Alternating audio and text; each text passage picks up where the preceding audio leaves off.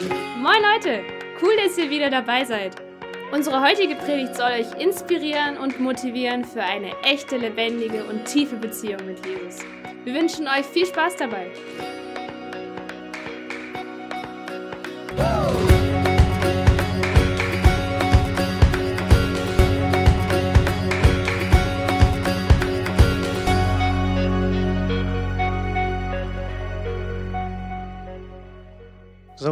Bevor ich einfach anfange, würde ich gerne einmal beten. Macht euch gerne mit mir eins und lasst uns einfach Jesus hier die Ehre geben. Jesus, du bist hier. Du bist Mittelpunkt und das sollst auch sein. Du sollst Mittelpunkt in diesem Raum sein. Du sollst aber auch vor allem Mittelpunkt in unserem Herz sein. Weil du das Beste bist, was es nur gibt. Und das Beste für uns haben möchtest und es uns schon geschenkt hast durch das Kreuz. Danke, dass wir es haben. Danke, dass wir es empfangen dürfen. Und danke, dass wir mit dir leben dürfen. Amen. Ja, ähm, wie ihr sicherlich wisst, Joshua hat es letztes Mal richtig cool eingeleitet, haben wir jetzt eine Predigtreihe und zwar sind wir bei den zehn Geboten. Und falls du dich fragst, Herr, wieso die zehn Gebote? Das ist doch eigentlich Altes Testament und wir leben doch im Neuen Bund. Würde ich dir sagen, das ist eine gute Frage. Und die Antwort ist, auch wenn wir im neuen Bund leben, sind die zehn Gebote immer noch gut für uns. Weil die zehn Gebote uns auf etwas hinweisen möchten, was uns sagt, hey, versuche das zu halten, weil es dir gut tut. Und das sagt Gott als Vater zu dir, weil er dich liebt. Nicht, weil er dir irgendwas aufzwingen möchte, sondern weil er dir sagt, ich liebe dich. Und ich möchte, dass es dir gut geht. Und wenn du dich daran hältst, dann wird es dir gut gehen. Okay? Und so durfte, darf ich jetzt ähm, die Predigtreihe fortsetzen. Und als erstes habe ich eine Frage an euch mitgebracht. Und zwar, kann Gott einen Stein erschaffen, den er nicht anheben kann? Ich weiß nicht, ob ihr diese Frage schon mal gehört habt. Die wird gerne von Physikern verwendet, weil man damit versucht, Gott zu entkräftigen, weil man sagt, ist Gott wirklich so allmächtig, dass er einen Stein erschaffen kann, den er selber nicht anheben kann. Weil wenn er keinen Stein erschaffen kann, dann ist er nicht allmächtig. Und wenn er einen Stein aber schaffen kann, den er selber nicht anheben kann, dann ist er auch nicht allmächtig. Und damit könnte es sein, dass vielleicht euch Leute auch mal versuchen werden, in die Verzweiflung zu bringen. Frage in die Runde. Denkt ihr, es ist möglich? Okay. Merkt euch die Frage? Der Antwort ist, ja, kann er. Und zwar, ist das Problem bei uns Menschen, wir haben einen zu beschränkten Verstand. Wir können nur A oder B denken, aber bei Gott ist es viel, viel weiter. Gott ist viel, viel grenzenloser und deswegen kann er beides erfüllen. Sollte euch jemand das fragen, ich sage euch, die Antwort wird denen nicht ausreichen, aber das ist eine Antwort, die ihr euch sicher sein müsst. Wir haben nur ein beschränktes Vorstellungsvermögen, während Gott so viel größer ist. Ja? Nehmt das einfach mal mit. Merkt euch das, was ich jetzt hier gezeigt habe, weil darauf werden wir nochmal eingehen. Okay? Gut. Joshua hat letztes Mal schon angefangen und ich würde gerne einfach nochmal den Vers wiederholen, weil er es echt in sich hat und weil er gut ist. Ja? Ähm, wir lesen in 2. Mose 20, 2 bis 3. Da steht, ich bin der Herr, dein Gott, ich habe dich aus Ägypten herausgeführt. Ich habe dich aus der Sklaverei befreit. Du sollst keine anderen Götter neben mir haben. Das heißt, das erste Gebot, das wir hier haben, sagt Gott, du sollst keine anderen Götter neben mir haben, weil ich dein Gott bin. Und heute lesen wir das zweite Gebot, und zwar heißt es, du sollst kein Bildnis noch irgendein Gleichnis machen. Nur schon mal als Info, ich werde mit euch aus der Guten Nachricht Bibel lesen. Und wir werden die Verse vier bis sechs jetzt einmal durchgehen. Und ich werde Stück für Stück mit euch die einzelnen Verse durchgehen, weil die haben es echt in sich. Ich weiß, wir neigen gerne mal dazu, so einen Bibelvers mal ganz schnell durchzulesen und denken, jo, passt, sieht gut aus. Aber wenn man so ein bisschen langsamer durchliest und sich wirklich Gedanken macht, einfach was die einzelnen Sätze in sich haben, dann merkt man einfach nur, Gott, du bist so krass. Jedes einzelne Wort, was du sagst, jedes einzelnen Satz, den du aufgeschrieben hast, da steckt Kraft dahinter. Und das ist das, wo die Bibel sagt, es ist ein lebendiges Wort. Ja? Gut, dann lasst uns einmal anfangen, und zwar 2. Mose 20, 4. Da steht, du sollst dir kein Gottesbild anfertigen. Fängt schon mal gut an, oder? Was ich hier auf jeden Fall ziemlich interessant finde, ist, und zwar, bevor ich diese Aussage treffe, muss ich sagen, ich habe in der Bibel recherchiert, oder zumindest im Internet. Und zwar wird in der Bibel kein genaues Bild von Gott beschrieben. Gott beschreibt kein einziges Bild von sich nochmal. Es gibt Gleichnisse, wo Leute Gott gesehen haben, aber es ist nicht möglich für Leute gewesen, Gott zu beschreiben. Ist auch so, weil selbst wenn wir alle jetzt anfangen würden, zum Beispiel Johannes zu beschreiben, wir könnten ihn nicht so beschreiben, wie er ist. Oder jeder würde was anderes sich vorstellen. Und hier ist es aber nochmal so, wir beschreiben nicht eine Person, wir beschreiben Gott. Und Gott ist so viel mehr. Ja? Und ähm, warum ist es auch gut, dass es so ist, dass Gott hier nicht beschrieben wird?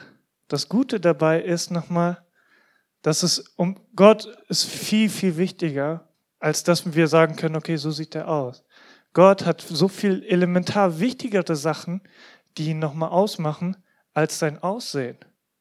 Weil das Problem ist einfach nur, und Gott kennt uns einfach zu gut, wenn du ein Bild hast, dann ist es eingeschränkt. Wenn du ein Bild hast, dann kannst, ist, hast du einen Rahmen drum gesetzt und Gott sprengt aber jeglichen Rahmen, müsst ihr wissen. Und so ist es auch nochmal hier. Das ist genauso, könntest du es dir vorstellen, als jetzt habt ihr eine blinde Person vor euch und versucht ihr mal Licht zu erklären.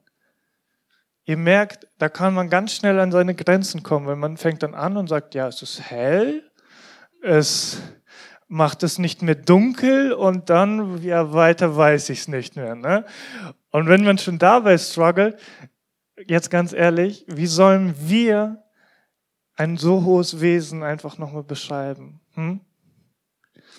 Und das Schwierige dabei, finde ich, ist aber auch, ich weiß nicht, wie es bei euch ist, aber ich habe festgestellt, ich denke meist in Bilder. Und ich glaube, das trifft zu jedem Menschen von uns zu. Das heißt, immer wenn du dir etwas vorstellst, stellst du dir nicht ein Wort vor, sondern du stellst dir ein Bild in deinem Kopf mit vor. Und jetzt ist das Problem. Wir versuchen uns Gott vorzustellen, können es aber nicht, weil es kein Bild von ihm gibt. Und das ist da, wo die meisten anfangen zu strugglen. Aber ich möchte dir sagen, das ist dort, wo dein Glaube beginnt. Weil die Bibel sagt, Glaube ist das, wenn man auf etwas hofft, was man nicht sehen kann. Ja? Und das ist auch Gott hier.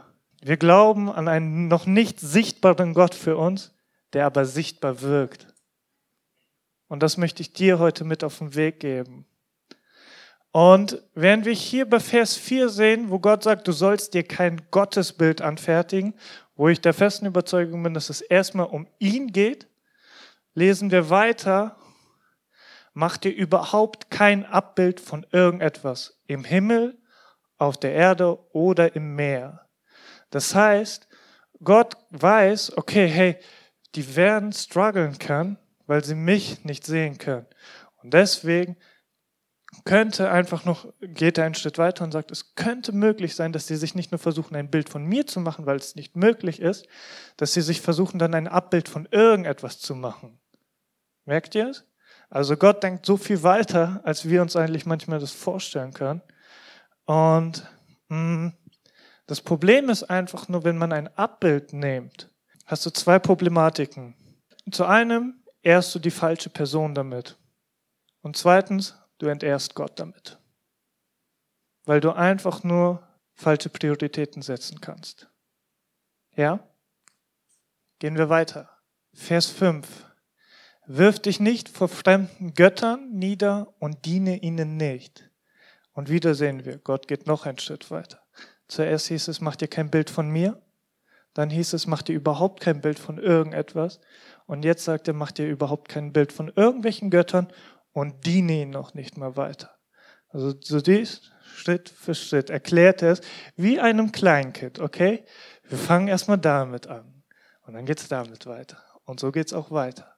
Götzen habe ich hier hinzugefügt, Und was ihr euch unter Götzen vorstellen könnt, ist ein Ersatz für Gott. Was meine ich mit Ersatz für Gott?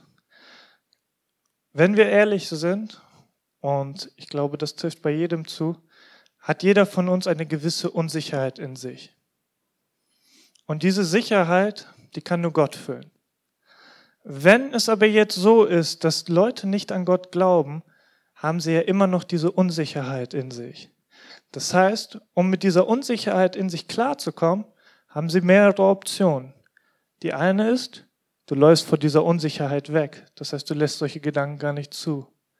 Die andere Möglichkeit ist, du füllst es mit etwas anderem, was nicht Gott ist. Götze. Du suchst dir einen Ersatz. In beiden Fällen ist es eine Götze einfach nochmal. Und deswegen möchte ich dir heute mit auf den Weg geben. Hast du eine Götze vielleicht in deinem Leben? Hast du vielleicht eine Götze in deinem Lebensbereich? Wenn nicht, äh, wenn schon, gib sie ab. Nimm Jesus. Er ist so viel besser. Er ist eine viel, viel bessere Sicherheit, die du haben kannst. Und wenn wir jetzt überlegen, okay, Götter, Götzen, so möchte ich euch sagen, es gibt verschiedene Arten. Und mit Göttern und Götzen haben wir auch heute noch zu tun. Es ist jetzt nicht so, dass irgendjemand von uns irgendeine Götterfigur bei sich aufgestellt hat. Es ist nicht bei uns so, dass irgendjemand dann sich ein Tempel oder ein Altar aufgebaut hat. Was ich meine mit den Götzen der heutigen Zeit ist, wenn du versuchst, dir deine Sicherheit zu holen, dann gibt es Leute, die seit langem gibt es die Möglichkeit auf Geld setzen, wenn man sagt, Geld regiert die Welt, Geld verschafft mir Sicherheit. Leute, die sagen, Macht, durch Macht habe ich Sicherheit, wie sie auch aussehen mag. Habe ich ein großes Imperium, das hinter mir steht? Habe ich unendlich viele Rohstoffe? Habe ich ein großes Heer? Solche Sachen. Genauso auch in unseren Kreisen habe ich viele Freunde, die mich unterstützen. Und solche ähm, habe ich viel Geld, habe ich viel Ansehen. Ich sage dir, fällt diese Stütze weg, dann bist du alleine. Da bist du einfach nur alleine. Oder dein Verstand. Viele Leute glauben, dass sie alles wuppen können und setzen sich dann als eine eigene Götze. Sie denken, ich bin so schlau, ich schaffe das alles. Und das ist leider eine Lüge. Ja? Und deswegen weist uns Gott einfach darauf hin, hey, dient ihnen nicht. Ja? Und auch wenn du dir kein Bild von Gott machen kannst, erinnere dich an das, was ich davor gesagt habe. Mit kann Gott einen Stein erschaffen, den er selber nicht hochheben kann. Es ist für uns nicht vorstellbar. Aber nur weil es für uns nicht vorstellbar heißt es nicht, dass es nicht existiert. Und so ist es auch mit Gott. Nur weil er für uns noch nicht vorstellbar ist, heißt es nicht, dass es nicht möglich ist. Okay? Das heißt einfach nur, du bist es noch nicht in der, in der Lage, das zu machen. Okay, gehen wir weiter. Denn ich, der Herr, dein Gott, bin ein leidenschaftlicher, liebender Gott und erwarte von dir ungeteilt Liebe. Ich habe hier ein paar Sachen markiert, die ich richtig cool finde. Und zwar, Gott sagt, ich bin dein Gott. Ich bin nicht irgendein Gott, ich bin dein Gott. Zwar ist es hier auf die Israeliten gewählt, aber durch Jesus ist es auch für uns. Ja? Und er sagt, ich bin ein leidenschaftlicher und liebender Gott. Gott ist Liebe persönlich. Wir sind liebevoll. Gott ist Liebe. Er ist das, wovon alles ausgeht, ja? Und er sagt, ich erwarte von dir deine ungeteilte Liebe, weil ich dir meine ungeteilte Liebe gebe. Und hier weist er einfach darauf hin, dass was er tut, das möchte er auch von dir. Und ich möchte dir einen wichtigen Merksatz mit dir, äh, mitgeben heute. Gott verlangt nichts von dir, was er selber nicht tut. Wenn er sagt, ich möchte deine Liebe haben, dann sei dir gewiss, er gibt dir seine Liebe. Ja? Wenn er sagt, gib mir dein Vertrauen, dann sage ich dir, er vertraut in dich. Ja? Deswegen schreibt euch das auf, nimmt es euch irgendwie mit, aber es ist so, so ein starker Schlüssel. Und jetzt haben wir gesehen, okay, die Reihenfolge war so, Gott erklärt erstmal von sich, dann erklärt er, wie es weitergeht, dann erklärt er sozusagen, okay, mach dir kein Bild von mir, von irgendwelchen Götzen, diene ihn nicht, denn ich bin ein leidenschaftlicher Gott. Das heißt, du siehst erst, was die Ursache ist, dann siehst du, wieso weil Gott es begründet. Und wir kommen jetzt weiter, wo halt die Auswirkung erklärt wird. Und zwar, wenn wir weiterlesen, bietet Gott uns zwei Möglichkeiten an. Die erste lautet, wenn sich jemand von mir abwendet, dann ziehe ich ihn dafür, ziehe ich dafür noch seine Nachkommen zur Rechenschaft, bis in die dritte und vierte Generation. Das heißt, Gott sagt, hey, missachtest du mich, dienst du jemand anderem, das wird Konsequenzen haben. Und das ist nicht, weil er irgendein strenger Vater ist, sondern weil es so funktioniert. Du baust Mist, es muss eine Konsequenz daraus folgen. Und Gott sagt, das machst, du entstehst so ein Mist, dass er nicht nur bei dir bleibt, sondern er geht noch weiter in die nächsten Generationen. Und vier Generationen, das ist schon eine ordentliche Zahl. Bei der Lebenserwartung, die wir heutzutage haben, 100 bis 200 Jahre können einfach schon dazwischen liegen. Ne? Aber das Coole ist, Gott bleibt nicht dabei stehen, sondern Gott bietet eine Alternative. Und zwar sagt er, wenn mich aber jemand liebt und meine Gebote befolgt, dann erweise ich auch seinen Nachkommen Liebe und Treue und das über, über Tausenden von Generationen hin. Fun Fact zur Seite. Zwischen Abraham und König David herrschen 14 Generationen. Zwischen König David und Jesus herrschen ebenfalls 14 Generationen. Und ihr seht, was für eine Zeitspanne dazwischen lag und was für ein großartiges Volk dadurch entstanden ist. Und Gott sagt, über tausend Generationen. Das ist nichts im Vergleich dazu. Und das ist einfach nur, das zeigt einfach nur, was für ein unendliches Maß an Liebe Gott für dich hat. Ja, die negativen Sachen sehen nicht gut aus, aber die liebevollen Sachen, die guten Sachen von Gott, die überwiegen deutlich in dem Fall, würde ich behaupten. Und ich glaube, jeder würde mir in dem Fall nochmal mit zustimmen, oder? Deswegen, wir kommen langsam zum Ende. Ich glaube, das Wesentliche wurde gesagt. Was ich dir einfach heute mit auf den Weg geben möchte, ist, hey, Gott bietet dir die Möglichkeit an, Segen oder Fluch. Er wünscht sich aber für dich den Segen, weil er dich liebt, weil er dich unendlich liebt. Und auch wenn wir beschränkt sind in unseren Dingen, Gott ist es nicht. Und das Großartige ist, durch Jesus haben wir Zugang zu dieser unbeschränkten Macht von Gott. Und sollte sich irgendjemand vielleicht entmutigt fühlen, auf die Füße getreten oder sich mit Selbstbewusstsein oder mit Schuldgefühlen dann klagen, so möchte ich dir einen ganz coolen Vers nochmal mitgeben. Und zwar steht, darin, äh, steht er im 2. Kolosser 14, Gott hat den Schuldschein der uns mit, unseren, äh, mit seinen Forderungen so schwer belastet, für ungültig erklärt. Ja, er hat ihn zusammen mit Jesus ans Kreuz genagelt und somit auf Ewigkeit vernichtet. Das heißt, egal, was dich versucht zu belasten, und das bezieht sich auch auf die zehn Gebote, wenn du denkst, oh Mist, ich erfülle sie nicht, Gott hat sie ans, ans Kreuz genagelt. Und das schenkt dir eine Freiheit, mit der du durchs Leben gehen kannst eine absolute Freiheit und sie ist so schön.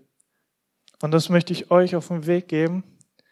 Und wenn wir uns jetzt nochmal, ich habe es schon einmal erwähnt, wenn wir uns jetzt wieder an das Bild mit dem Stein erinnern und dass Gott so viel größer ist, weil wir uns unendlich einfach nicht vorstellen können, dann sagt Jesus auch einfach nochmal dazu, Markus 9, 23, alles ist möglich, wenn du mir vertraust. Und wenn ihr jetzt aus der Perspektive von Gott ist so viel größer, als wir uns vorstellen können, nochmal das betrachten, dann merkt ihr, dass alles wirklich alles ist. Und dass alles sich nicht nur auf unser Vorstellungsvermögen beschränkt, sondern noch weit drüber hinaus. Ja? Seid ermutigt und gewiss, dass Gott dich über alles liebt.